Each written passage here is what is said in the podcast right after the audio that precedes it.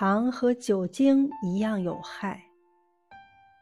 据美国科学家的最新研究表明，糖和酒精一样有害，应该得到控制。科学家研究发现，糖对人类的危害不仅仅是会产生空热量，空热量是指高热量却缺乏基本维生素。矿物质和蛋白质导致人变胖这么简单。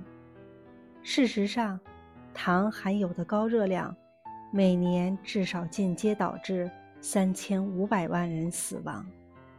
这些人都死于与不良生活习惯有关的疾病，包括心脏病、糖尿病以及癌症。